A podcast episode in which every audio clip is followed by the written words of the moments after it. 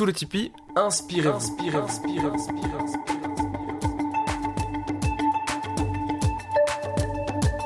Sous le Tipeee, un lieu où l'on vient écouter des témoignages professionnels inspirants. D'un côté, ceux qui ont vécu, ils racontent leur métier, leur parcours de vie, partagent leurs anecdotes, leur philosophie et des conseils pour aider ceux de l'autre côté, vous, chers auditeurs, en quête de vous-même.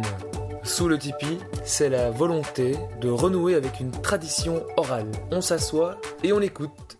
Chers amis, aujourd'hui, on s'assoit pour écouter Yael Nazé, astrophysicienne et chercheuse à l'Université de Liège, experte en l'étude des étoiles massives. Yael bouillonne de passion et d'énergie, comme les étoiles massives dont elle essaie de percer les secrets. Avec de l'humour et beaucoup de générosité, elle nous explique tout et on comprend tout les amas globulaires, la deuxième révolution copernicienne, la vie dans l'espace, un astéroïde en forme de crêpe et la place des femmes dans l'astrophysique. Alors, on s'assoit, on écoute et on se laisse inspirer sous le tipi.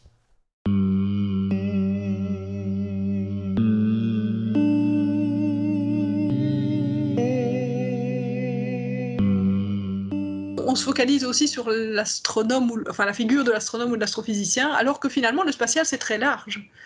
Euh, vous pouvez faire du droit et, travailler dans le spatial. C'est d'ailleurs un, domaine en plein boom, je vais dire justement, le droit spatial, c'est, ça devient assez compliqué, les assurances aussi euh, spatiales, enfin voilà quoi. Donc le spatial n'est pas un domaine qui est aussi... Euh, Enfin, vous voyez, maths forte, sciences fortes, ingénieur ou, ou, physique et doctorat, enfin, c'est beaucoup plus large que ça. Et pour prendre aussi un autre exemple, euh, il, y a, par exemple ici pas mal d'entreprises spatiales qui ont besoin de, euh, comment, de techniciens et d'ouvriers extrêmement qualifiés. Euh, dans, dans l'électronique, dans l'optique, etc. Et, sans ça, bah, bah, je veux dire, sans ça, on fait rien, quoi. Donc, il y, a vraiment toute une diversité de métiers qui se cachent derrière le, terme générique spatial, quoi.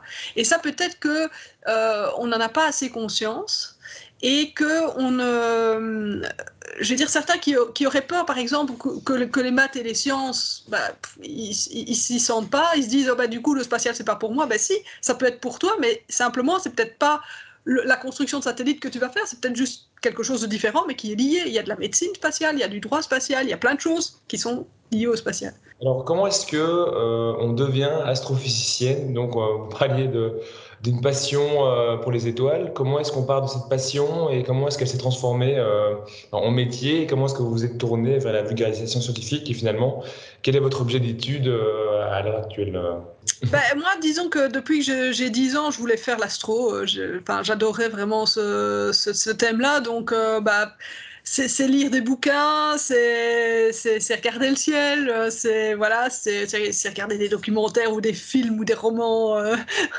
qui sont liés, euh, liés à l'espace. et, puis, et puis, en fait, bah, toute la question était de choisir évidemment des études. Alors bon, je savais que c'était quand même lié aux sciences, donc j'ai fait des maths et des sciences.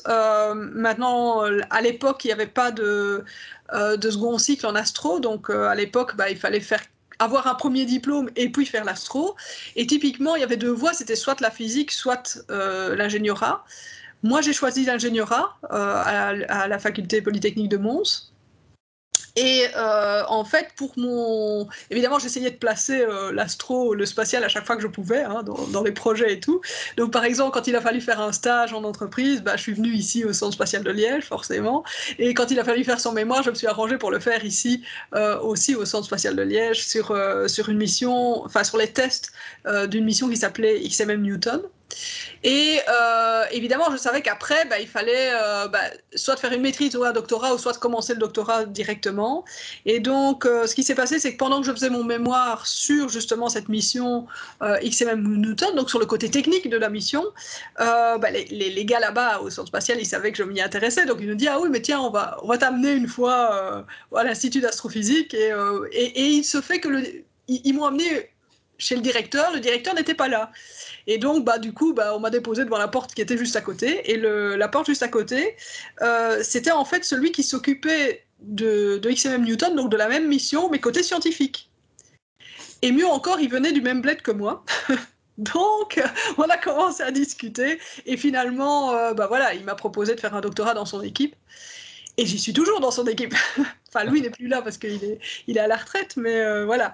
Donc, euh, je travaille toujours avec cette mission-là. C'est une mission extrêmement longue d'ailleurs. L'idée, c'était d'étudier des étoiles massives avec ICMM Newton. Donc, il y avait évidemment un certain nombre de projets qui étaient déjà en route. Et donc, le, satellite a été lancé euh, juste quelques mois après que j'ai commencé ma thèse. Et bah, voilà, j'ai pu travailler dès, dès, les premières données qui sont, qui sont arrivées. Quoi.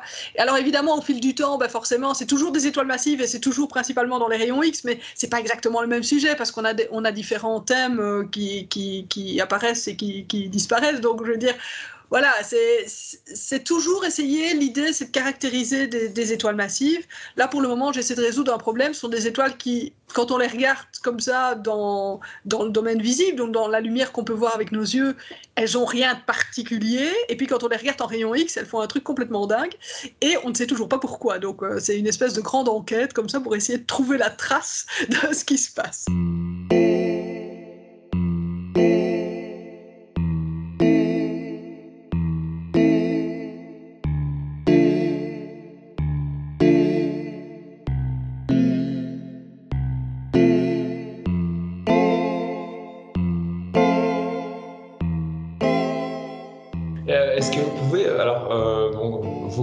Vous adressez à un public euh, qui, euh, qui ne connaît pas encore tout, mais qui s'intéresse à tout. Qu'est-ce que vous recherchez dans votre quotidien dans l'étude des étoiles massives? Donc en fait, les étoiles, euh, bah, la, plus connue, la, plus proche, c'est forcément le Soleil, hein. mais toutes les étoiles ne sont pas forcément exactement comme le Soleil. Donc il y a des étoiles qui sont euh, plus petites et plus froides que le Soleil, et puis il y a des étoiles qui sont plus grosses et, plus euh, brillantes que, le Soleil, donc en prenant les étoiles adultes. Hein. et donc moi, mes, étoiles, ce sont des étoiles qui sont beaucoup plus massives que le, que le Soleil, donc c'est au moins 15 fois la masse euh, de notre Soleil et jusqu'à, on va jusqu'à une centaine de fois la masse de notre Soleil.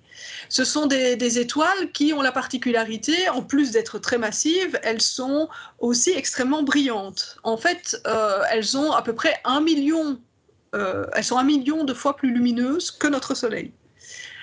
Alors, il y a quand même une petite particularité, c'est qu'évidemment, euh, leur lumière n'est pas exactement la même que celle du Soleil. Pourquoi? Parce que quand les, quand les étoiles euh, sont plus massives, eh bien, elles sont aussi plus chaudes. Donc, notre Soleil, il a à peu près 5500 degrés en surface.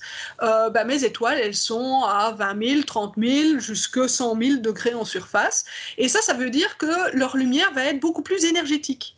Et donc, elles ne vont pas émettre bah, de la lumière blanc-jaune, un peu comme notre Soleil le fait, mais plutôt de l'ultra Donc, comparé au Soleil, elles sont un million de fois plus lumineuses, mais cette lumière-là, eh bien, c'est d'ultraviolet principalement. Donc, c'est évidemment euh, quelque chose de complètement différent. Alors, ça a des conséquences. Par exemple, euh, cette ultraviolet, c'est une lumière tellement énergétique que ça pèle l'étoile. En fait, les dernières couches de matière qui sont à la surface de l'étoile sont poussées par la lumière, véritablement poussées par la lumière. Et donc, ça génère un vent, un vent stellaire. Alors, bon, on parle parfois du vent solaire, mais le vent solaire, c'est de la gnognotte à côté, quoi. Hein. Ici, on est dans des trucs qui, euh, qui, qui émettent des des millions de fois plus de masse euh, par seconde et qui vont plus, beaucoup plus vite, au moins dix fois plus vite. Donc c'est vraiment un, vent extrêmement fort. Alors avec cet ultraviolet et ce vent, et en plus à la fin de leur vie elles explosent en supernova, ben, ces étoiles euh, sont extrêmement importantes dans les galaxies parce qu'elles vont avoir énormément de conséquences sur leur environnement.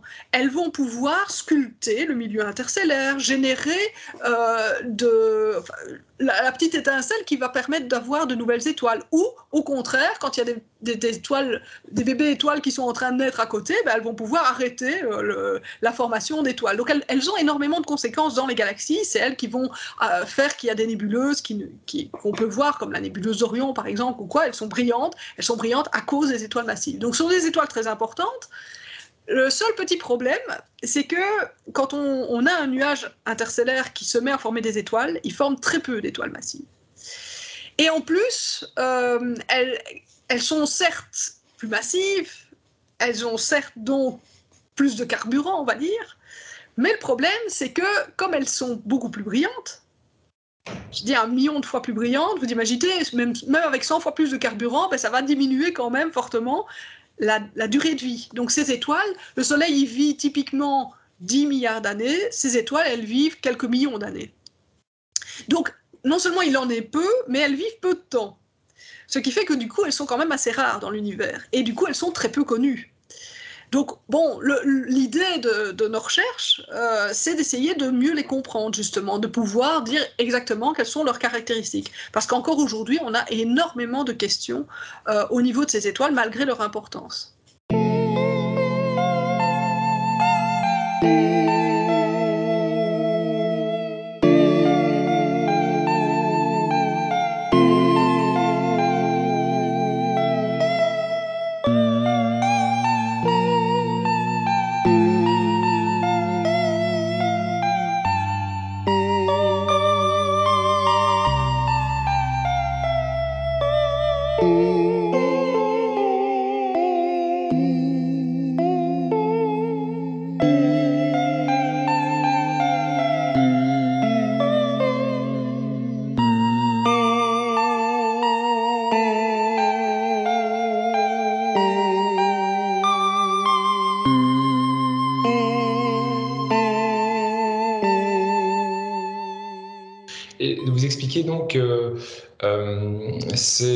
Étoiles supermassives, lorsque bah, elles, donc, elles, explosent, c'est ça Ou elles implosent elles, Enfin oui, il y a les deux. Hein. Le, cœur s'effondre complètement et les couches extérieures partent.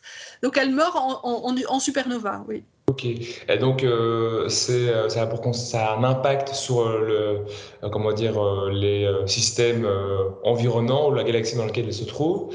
Est-ce que dans notre galaxie, il y a des objets, comment dire, des, donc des étoiles supermassives dont l'explosion pourrait avoir un impact sur notre système solaire à nous alors oui, c'est tout à fait possible. Euh, y a, ça a peut-être déjà eu lieu en fait. Il y a euh, des euh, comment dans les dans les extinctions précédentes, il y en a certaines où on pense que peut-être c'est dû à une comment une explosion relativement proche parce que on, on a l'impression que l'effet est surtout dû aux ultraviolets. Alors heureusement, la vie était principalement aquatique à cette époque-là et donc la mer a pu, l'atmosphère n'a pas réussi à absorber la, pluie d'ultraviolet, mais la mer a un peu fait euh, bouclier.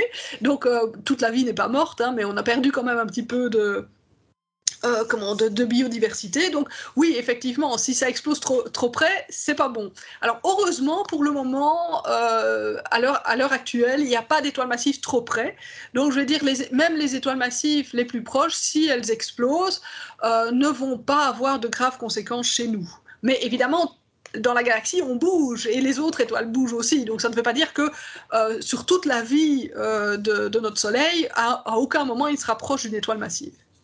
Est-ce que vous étudiez aussi la, formation de vie autour d'elle ou elle n'est pas possible à cause de la, justement de l'intensité de l'énergie produite par ces étoiles? Alors, euh, en fait, pour le moment, on, ne recherche pas ni de planètes ni de vie autour de ces étoiles. Alors, il y, a, différentes raisons. Il y a des raisons scientifiques, on va dire des raisons pratiques. Les raisons scientifiques, c'est que bah, justement, c'est de l'ultraviolet à fond. En plus, elles émettent un millionième de leur luminosité, donc l'équivalent de la luminosité solaire en rayon X, ce qui n'est pas super sympa, on va dire. Hein, donc, euh, donc, vous imaginez, vous avez un environnement extrêmement énergétique. S'il y a des planètes autour, bah, elles vont être complètement zappées par ce rayonnement énergétique. Donc il faudrait vraiment être très loin ou, avoir une, excellente protection euh, qu'on n'imagine pas encore pour pouvoir survivre à, ce genre de choses. Donc c'est compliqué, on va dire. Euh, et donc c'est vrai que, voilà, en plus, comme elles vivent très peu de temps, quelques millions d'années, bon, sur quelques millions d'années, on sait bien que sur Terre, après quelques millions d'années, bah, on n'était pas très loin quoi, dans l'évolution de la Terre. Donc, on se dit que ce n'est pas vraiment le, bon endroit pour chercher la vie. Par contre, elles sont importantes parce qu'elles vont former énormément d'éléments lourds euh, et donc les éléments lourds, bah, c'est le carbone, l'oxygène, l'uranium, le calcium, enfin plein, plein d'éléments. Et donc comme elles forment beaucoup d'éléments lourds, bah, évidemment c'est un, réservoir euh, d'éléments qui vont pouvoir être utilisés pour, faire de la vie. Parce qu'au début de l'univers, il y avait de l'hydrogène et de l'hélium, et, la vie autour de nous, bah, elle n'est pas faite d'hydrogène et d'hélium, elle est faite de beaucoup d'autres choses. Donc euh, elles ont de l'importance à ce niveau-là, au niveau de l'ensemencement du milieu interstellaire et puis évidemment également au niveau de leur capacité à déclencher des vagues de formation d'étoiles et il se peut que le, système solaire lui-même euh, soit le résultat d'une explosion de supernova, cette fois-là pas trop près, mais un petit peu lointaine et qui a un petit peu bousculé un nuage. Et quand un nuage est bousculé, un nuage euh, interstellaire, bah, ce qu'il fait, c'est qu'il se met à former des étoiles. Donc voilà. Euh, alors il y a aussi un problème pratique.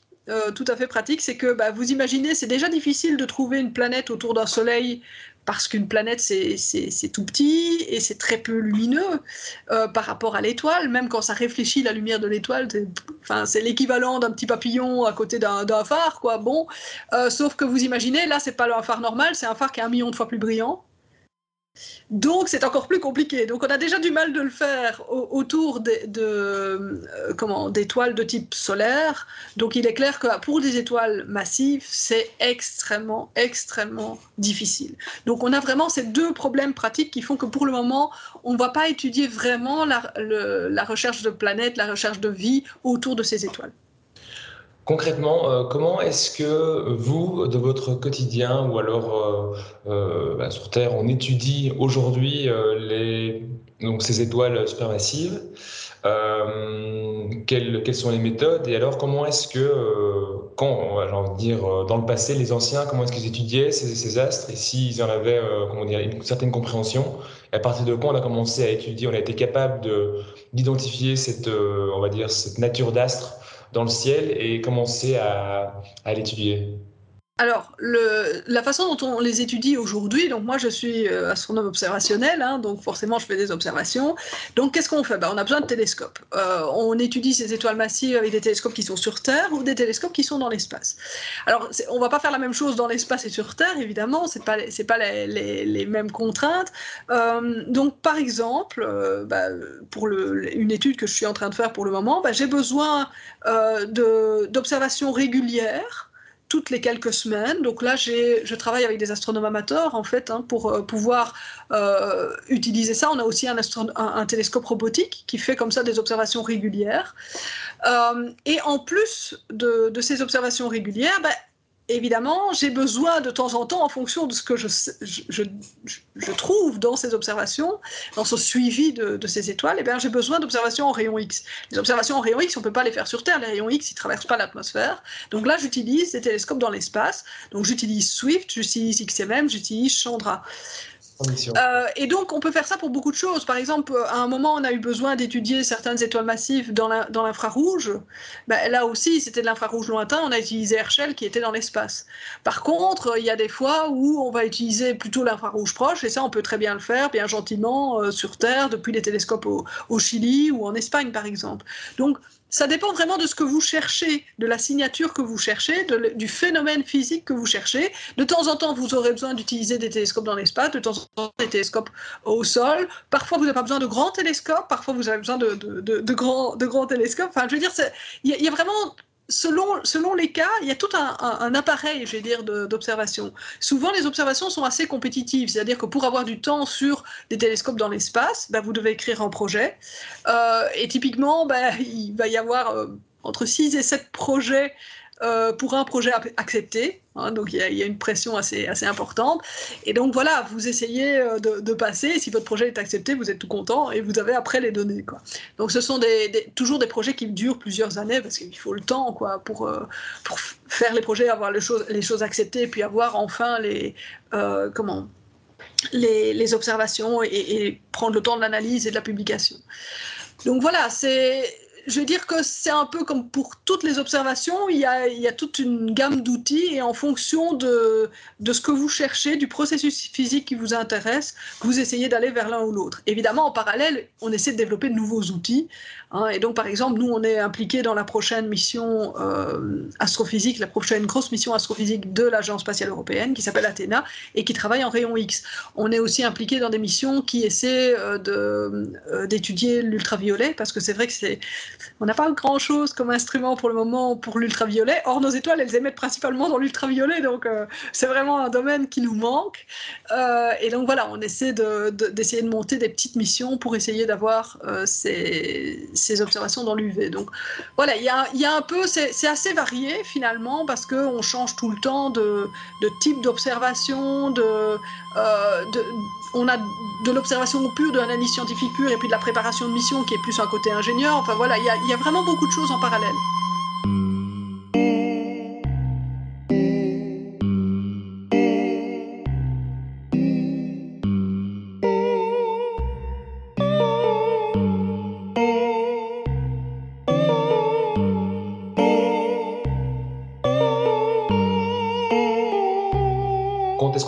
Découvert, on va dire, l'existence de ces euh, étoiles supermassives ou, et comment est-ce que les anciens étudiaient le ciel euh, Alors, les, anciens étudiaient les étoiles qu'ils pouvaient voir à l'œil nu.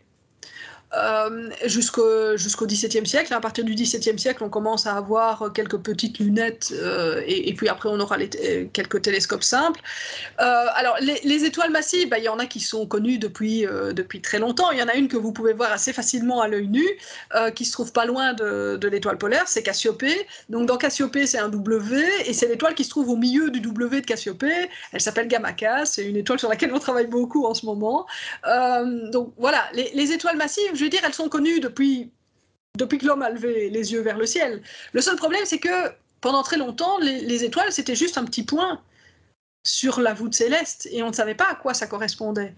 C'était un repère, c'était voilà, c'était juste quelque chose sur une, sphère céleste qui nous entourait on n'en savait pas beaucoup plus. Alors même quand on commence à arriver euh, il y a un siècle, euh, on n'a aucune idée euh, de, de, l'évolution des étoiles. On, a, on commence tout doucement à les organiser en classes en fonction principalement de leur, euh, de leur couleur et de leur signature spectrale.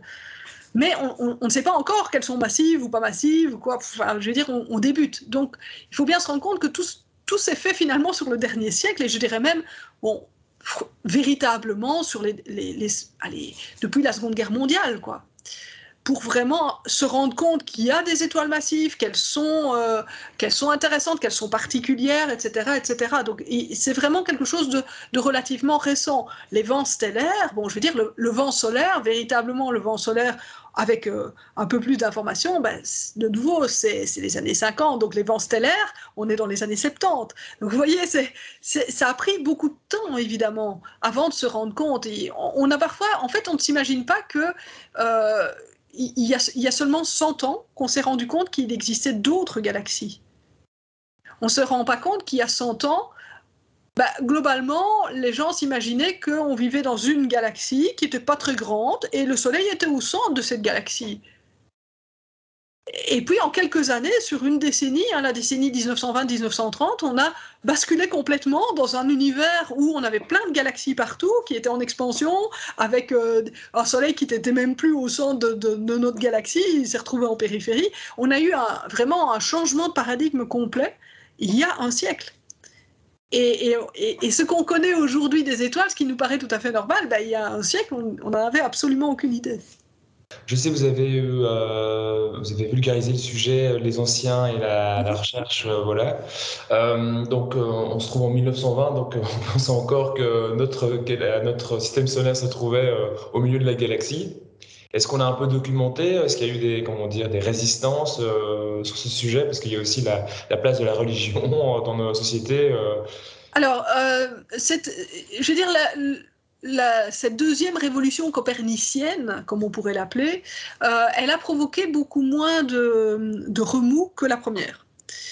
Euh, d'abord parce que évidemment depuis les Lumières, ça c'était quand même, enfin la société s'est quand même beaucoup plus sécularisée. Euh, et évidemment la science avait un peu son son petit, son petit coin à elle, sa petite niche, quoi, et, un peu libérée quand même du côté religieux. Donc ça n'a pas posé euh, énormément de problèmes à ce niveau-là. Euh, mais par contre, il y avait, euh, je vais dire, deux modèles qui s'affrontaient. et alors, c'est assez drôle qu'en avril 1920, il y a eu ce qu'on a appelé le grand débat, qui n'était ni grand ni un débat, mais enfin bon, c'est comme ça qu'on s'en souvient, où vous avez vraiment deux, deux visions de l'univers euh, qui se sont affrontées. Alors l'un c'était euh, défendu par Arlo Chaplet. Euh, Arlo Chaplet s'était rendu compte que notre Soleil n'était pas au centre de la galaxie, il était en périphérie. et d'après ce qu'il avait réussi à obtenir, la galaxie était beaucoup plus grande que ce qu'on imaginait. Donc il est arrivé avec une idée d'une très grande galaxie avec un, soleil, un système solaire qui n'était pas au centre. Et en face, on avait Hébert Curtis qui, lui, euh, ben, commençait à dire non, non, mais tu vois tous les petits machins, tout ce qu'on appelle des nébuleuses, là, euh, les nébuleuses spirales, en fait, c'est d'autres galaxies. Donc nous, le Soleil est bien au centre de notre galaxie qui est petite, mais en fait, des galaxies comme ça, il y en a plein. Euh, et on a eu ce, gros débat. Et puis, bon, sur les années, comme je dis, en quelques années, on s'est rendu compte que finalement, quelque part, les deux avaient raison et les deux avaient tort. C'est-à-dire qu'effectivement, il y avait d'autres galaxies, mais notre galaxie était plus grande que ce qu'on pensait et le Soleil était bien en périphérie. Et puis après, on a commencé à, mettre du mouvement dans tout ça. On s'est rendu compte que l'univers était en expansion, qu'il y avait de l'évolution dans les étoiles et donc que les, les étoiles euh, naissait, mourait, enfin, elle faisait des, plein de choses, euh, quelque part parfois violentes, hein, mais qui avaient beaucoup de mouvement. Et ça, c'est quelque chose, finalement, pendant très longtemps, l'univers d'abord était souvent relativement petit, mais aussi très calme. Euh, il n'y avait pas des masses de collisions, il n'y avait pas des masses de, gros trucs qui se passaient, c'était relativement gentil, quoi. Oui, de temps en temps, on voyait bien une étoile apparaître, une nova, bon, on ne savait pas très bien ce que c'était, mais bon, voilà. Et puis, c'est vraiment au cours du XXe siècle qu'on on a un univers qui va complètement changer. L'univers dont on qu'on imaginait au début des années 20 et l'univers dans lequel on est euh, au début des années 50, il n'y a, pas de comparaison. quoi. Et c'est notamment cette ouverture aux autres lumières. Parce que pendant longtemps, on a travaillé avec juste la lumière qu'on peut voir avec nos yeux. Sauf que on a commencé, après la Seconde Guerre mondiale, à avoir accès aux rayons X, aux rayons gamma, à l'infrarouge, à l'ultraviolet. Et là, on a commencé à se rendre compte que, bah, en fait, il se passait beaucoup plus de trucs que ce qu'on imaginait. Comment est-ce qu'on a réussi à comprendre que notre système solaire se trouve en périphérie de la galaxie Parce qu'on a un peu du mal à avoir un détachement et pouvoir localiser la, notre système solaire? Oui, alors là, le problème, c'est que pour l'expliquer, il faut faire un dessin, ah. ce qui ne passe pas des masses. Euh, mais bon, je vais essayer de vous faire un petit dessin ici. Je vais, vous l'expliquer. Mais c'est vrai que expliquer juste en son, c'est compliqué. Et, si vous voulez m'envoyer le dessin après avec une photo, je pourrais l'ajouter sur euh, l'article. Euh, comme ça, les, auditeurs pourront aussi en bénéficier. Ouais. Donc en fait, ce qui s'est passé, c'est que Arlo Chaplet, sa spécialité, essayer de vous montrer comme ça. J'en ai, j'en ai une plus belle dans mon, dans mon cours d'histoire, d'histoire de l'astronomie, mais bon, voilà, globalement, l'idée c'est ça. Donc, vous avez notre galaxie avec le Soleil qui est euh, pas du tout au centre. Et puis autour, il y a plein de petits points. Ces petits points, ce sont des amas globulaires. Et Arlo Chaplet, sa spécialité, c'était les amas globulaires. Et donc, qu'est-ce qu'il a fait? Arlo Chaplet, il a, il a réussi à par diverses méthodes, hein, à trouver la distance des amas globulaires. Et ce qu'il a remarqué, c'était que bah, quand on regardait le ciel, d'un côté, on avait peu d'amas qui étaient finalement pas très loin, et puis de l'autre côté, on avait beaucoup d'amas et certains très loin. Alors il s'est dit, ces amas globulaires, ils appartiennent à notre galaxie.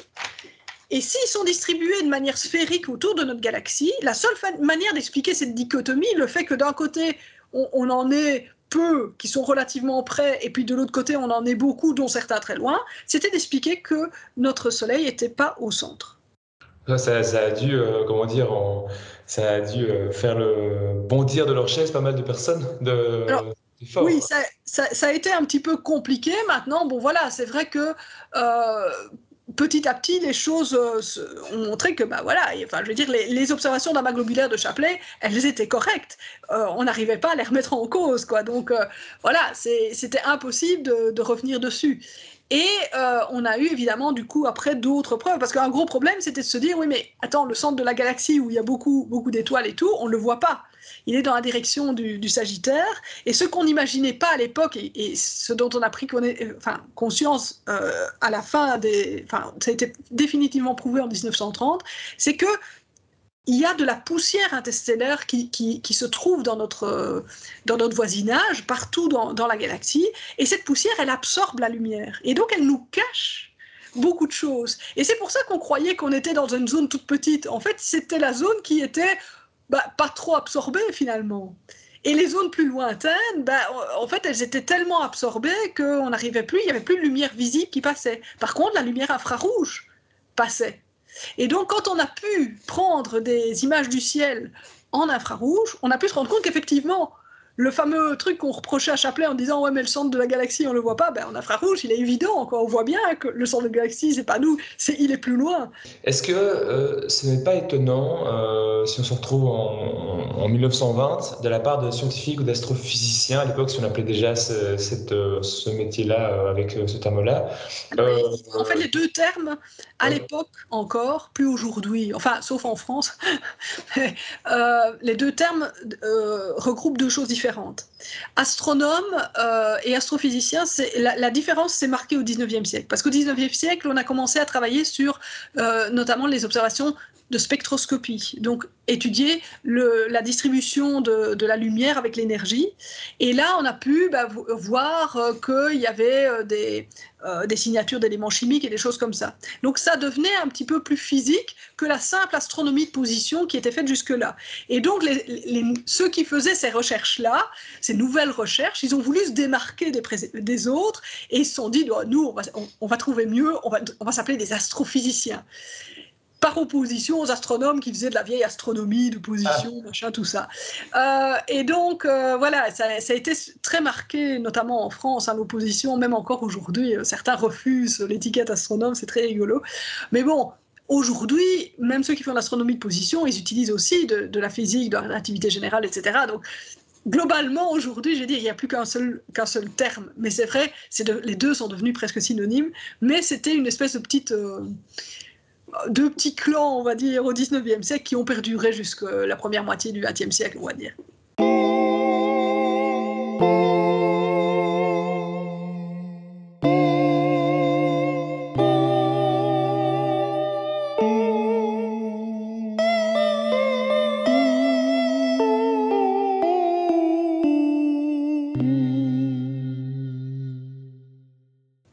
Ok. Euh, parce que oui, la, la question que j'avais, c'était euh, finalement euh, euh les, les, scientifiques euh, ont pour qualité première, ou en tout cas c'est ce qu'on attend d'eux peut-être, d'avoir une capacité d'ouverture, de remise en question. Et c'est pas étonnant que certaines personnes peut-être sont été réfractaires par rapport à cette idée que finalement le système solaire n'était pas au centre de l'univers. Et j'ai un exemple très concret, peut-être, mais je vais d'abord vous laisser répondre à cette question. Non, non, dites. Mais, par exemple, il y a eu euh, l'année passée, je crois, un astéroïde qui est passé dans, dans, notre système solaire, qui avait une forme en forme de cigare. Ouais. Et alors, il y a un scientifique à Harvard qui a considéré qu'on qu devait, en tant que scientifique, euh, considérer la possibilité que ce soit un objet peut-être extraterrestre. Alors, je ne sais pas, comme ça, ça me paraît bizarre, mais c'est vrai que ça démarche de dire on a de devoir de se poser la question de est-ce que c'est possible que ce soit le cas? Alors, il euh, y, y, y, a plusieurs choses ici. En fait, la science devrait effectivement tendre à être la plus objective possible. Le problème, c'est qu'évidemment, la science est faite par des scientifiques qui sont humains et que les humains, eux, même s'ils essaient très fort, ils ne sont pas complètement objectifs. Notamment, par exemple, si vous avez développé une théorie, si vous travaillez depuis 20 ans dans un domaine et qu'on vient avec un truc qui vous sape euh, ce que vous faites depuis 20 ans, il est clair que vous n'allez pas être hyper content. Et donc, euh, il y a des résistances et ça, je vais dire, c'est humain. C'est le fait que, justement, bah voilà, on, est humain, on peut, on n'est pas parfait. Ce qui est bien, c'est que la science, je veux dire, elle est autocorrectrice, mais quelquefois il faut longtemps, mais c'est pas grave. Il a fallu des années pour comprendre que la Terre n'était pas euh, au centre du monde. Bah, on y est quand même arrivé finalement. Enfin, je veux dire, d'accord, ça a pris longtemps. D'accord, il y a plein de gens qui se sont trompés, qui ont tenu, qui se sont battus, machin. Mais on a fini par y arriver. Donc finalement, ce qu'il faut se dire, c'est qu'en science, c'est pas tellement l'individu qui compte, et c'est pas tellement le temps, même, même quelques décennies ou une vie humaine. On, est, on, travaille sur des domaines beaucoup plus larges, beaucoup plus longs. Et avec le temps, euh, on finira bien par avoir toujours le truc qui fonctionne, qui va dominer, parce que forcément, s'il fonctionne mieux qu'une autre théorie, ben, c'est celle-là forcément qui va, qui va surnager et survivre. Euh, donc je ne m'inquiète pas trop, je vais dire, même si euh, à un moment il y a des résistances ou quoi, il, peut y avoir aussi des débats qui sont tout à fait parce qu'on ne sait pas très bien dans quelle direction aller. Euh, et, et, donc c'est normal d'avoir des débats et, et c'est pas grave s'il y a des mecs qui sont pas d'accord ou qui n'acceptent pas certaines choses. On verra bien au fil du temps ce que ça va donner. Alors maintenant, euh, dans, le cas d'Avilub euh, dont vous parlez, euh, certes, effectivement, c'est vrai que bon, quand, l'idée est arrivée du cigare, alors aujourd'hui c'est plus cigare ou crêpe, hein, on hésite entre les deux formes, mais en tout cas il y, a une dimension plus allongée que les autres. Bon, je suis désolée, mais la majorité des astronomes connaît les romans de, Clark et on a tous pensé à Rama, quoi. C'est clair, quoi. C'était le truc qui est sorti, même, même involontairement, on y pensait quand même. Euh, de là à dire que c'est l'hypothèse principale, là, il y a un grand pas. Et, et le problème, c'est que ce qui dit au départ, c'est-à-dire c'est une hypothèse qu'il faut considérer, c'est tout à fait vrai. L'hypothèse, elle est là.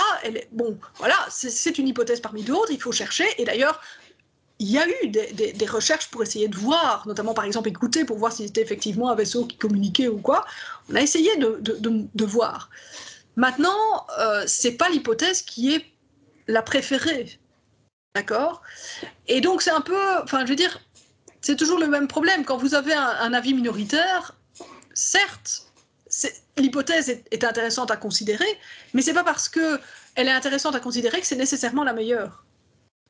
Et le problème, c'est qu'il semble un peu parti dans un trip comme ça pour le moment. Euh, et, bon voilà, donc il a un petit peu dévié de sa ligne de départ et, ça commence à devenir un petit peu ennuyeux, je veux dire, parce que là vraiment, il, y a des moments où il va quand même peut-être un peu trop loin. Euh, et il faut être raisonnable et se dire bon que parfois on n'aura même jamais de réponse. Je veux dire, le truc il est passé on n'a pas pu aller le voir de près et tout. Et on n'a on, a que quelques mois d'observation. On n'a pas toutes les réponses. On ne les aura jamais. Et, c'est comme ça. Enfin, je veux dire, c'est difficile à accepter, je sais bien. Euh, mais voilà, il y a des choses comme ça qu'il faut se dire. Ben, on fait ce qu'on peut avec les informations qu'on a. Et, puis voilà, quoi. Bon, euh, mais c'est pas parce que le truc est le plus exotique possible que c'est nécessairement la bonne, la bonne solution. C'est parfois, il y a un peu de. Comment dire ben, euh, euh, étudier l'univers, bon, c'est très vaste, c'est très complexe, il y a beaucoup de défis scientifiques. Mhm. Euh, parfois, il y a un peu de, comment dire, euh, pas de la frustration, mais on aimerait aller tellement plus loin, ça fait partie, ça fait partie du quotidien, de se sentir parfois un peu limité dans l'étude, ou alors on essaie de le positiver en se disant voilà, ça en fait partie, on contribue, on va dire, à la recherche dans, dans l'histoire de l'homme et peut-être que grâce au travail que je fais moi à l'échelle individuelle, dans 100 ans, ça va ouvrir des, des portes. Comment est-ce qu'on vit euh, Évidemment, ça dépend aussi du sujet sur lequel vous travaillez, très fort. Euh, je vais dire que au côté stellaire, euh, les choses sont plus calmes. Hein. on a moins de, de, de, problèmes, je vais dire, à ce niveau-là. On est vraiment dans des processus physiques, essayer de comprendre les choses. voilà.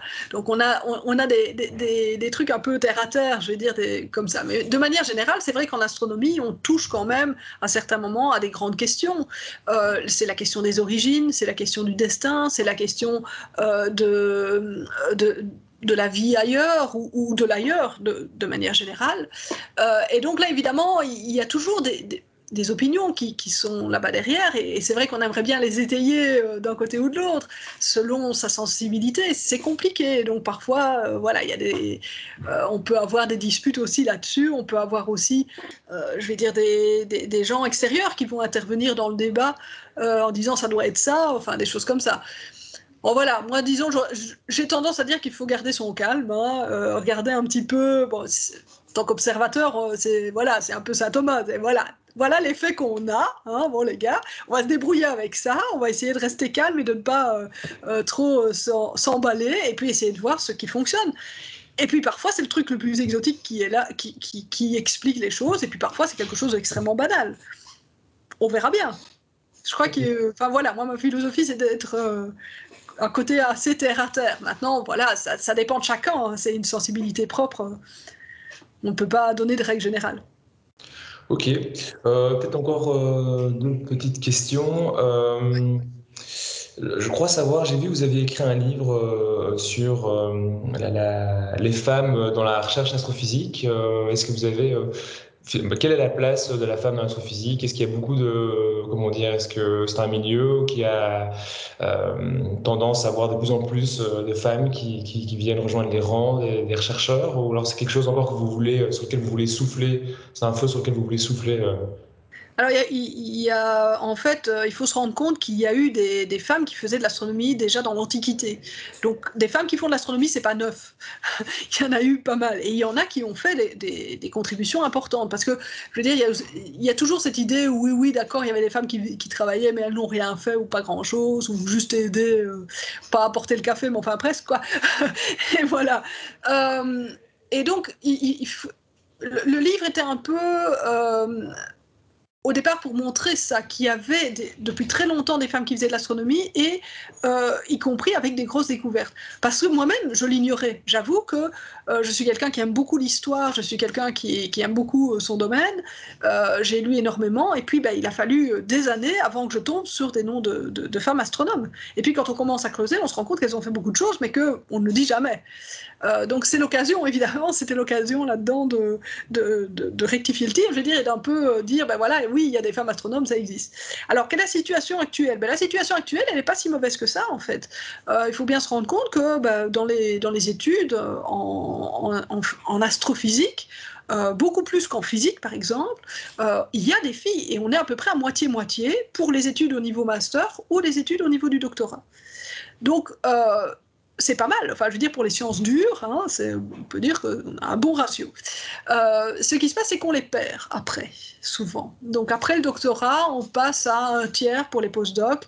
Et puis, quand on arrive dans les, euh, dans les postes permanents, on est, on est souvent, je vais dire, à, moins de 20%, quoi, à l'heure actuelle. Donc, les choses changent.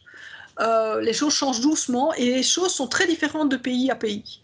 Il y a des pays comme l'Argentine qui sont à 40% de femmes astronomes professionnelles, donc avec des postes permanents.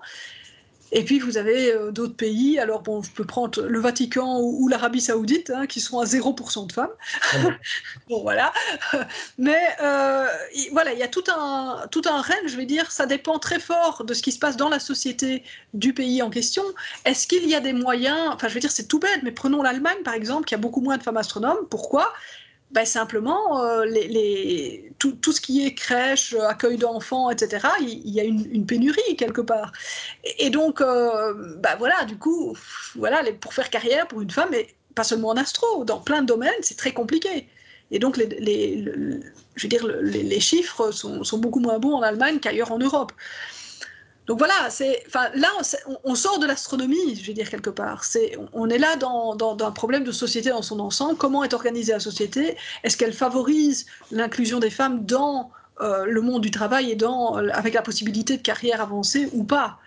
Et c'est valable, ça s'applique à l'astronomie, ça s'applique au monde de l'entreprise, ça s'applique à tous les niveaux, je vais dire quelque part. Est-ce que l'homme va vivre dans l'espace plus tard euh, Est-ce qu'il va, est-ce que ça vous semble réalisable ou est-ce que ça vous semble possible? Est-ce que plus tard l'homme euh, pourrait, euh, et si c'est le cas, sous quelle forme vous pensez que ce serait euh, possible alors évidemment, aller vivre dans l'espace, c'est pas simple. Hein. On voit bien que dès, quelques mois dans l'espace, ben, on a beaucoup de problèmes au niveau du, corps. Le corps n'est pas fait pour vivre dans une microgravité. donc vivre dans l'espace, si c'est dans des, grandes stations ou quoi, il faut imaginer bah, des, stations qui ont de la gravité artificielle, parce que sinon on va quand même avoir énormément de problèmes. Euh, donc c'est plus facile quelque part d'imaginer de vivre sur un autre objet massif, une autre planète. Bon, alors maintenant, se pose la question de, ben oui, mais comment est-ce qu'on fait pour vivre sur une autre planète? Parce que soit la planète ne ressemble pas à la Terre, et donc dans ce cas-là, ben, qu'est-ce qu'on fait? Est-ce qu'on est qu'on doit la terraformer? Est-ce qu'on la transforme? Euh, on la dénature du coup. Hein on change complètement euh, ce, que cette planète est. Et est-ce que c'est faisable? Je veux dire, si on prend une, une, une planète comme Mars, euh, bah déjà, il faudrait amener un certain nombre de, volatiles parce qu'il n'y a pas assez de, euh, d'eau ou de, choses qui pourraient faire une atmosphère épaisse, par exemple. Hein. donc il faudrait amener euh, tout ça sur place. Et puis il faut encore qu'il la garde. Sur Terre, on a le champ magnétique qui protège l'atmosphère. Sur Mars, il n'y a plus de champ magnétique global. Et, on n'arrivera pas à le, relancer, je vais dire. Hein, ça, bon, voilà. Donc c'est compliqué. Les choses sont, sont pas simples du tout. Euh, et, on peut se demander, sur un point de vue philosophico-éthique, est-ce que c'est vraiment une bonne idée? Et puis après, il y, a la, question que si on trouve jamais une planète qui ressemble à la Terre, à quel point est-ce que, dans ce cas-là, si elle ressemble, si elle est vraiment accueillante pour nous, est-ce qu'il n'y a pas déjà quelque chose qui vit?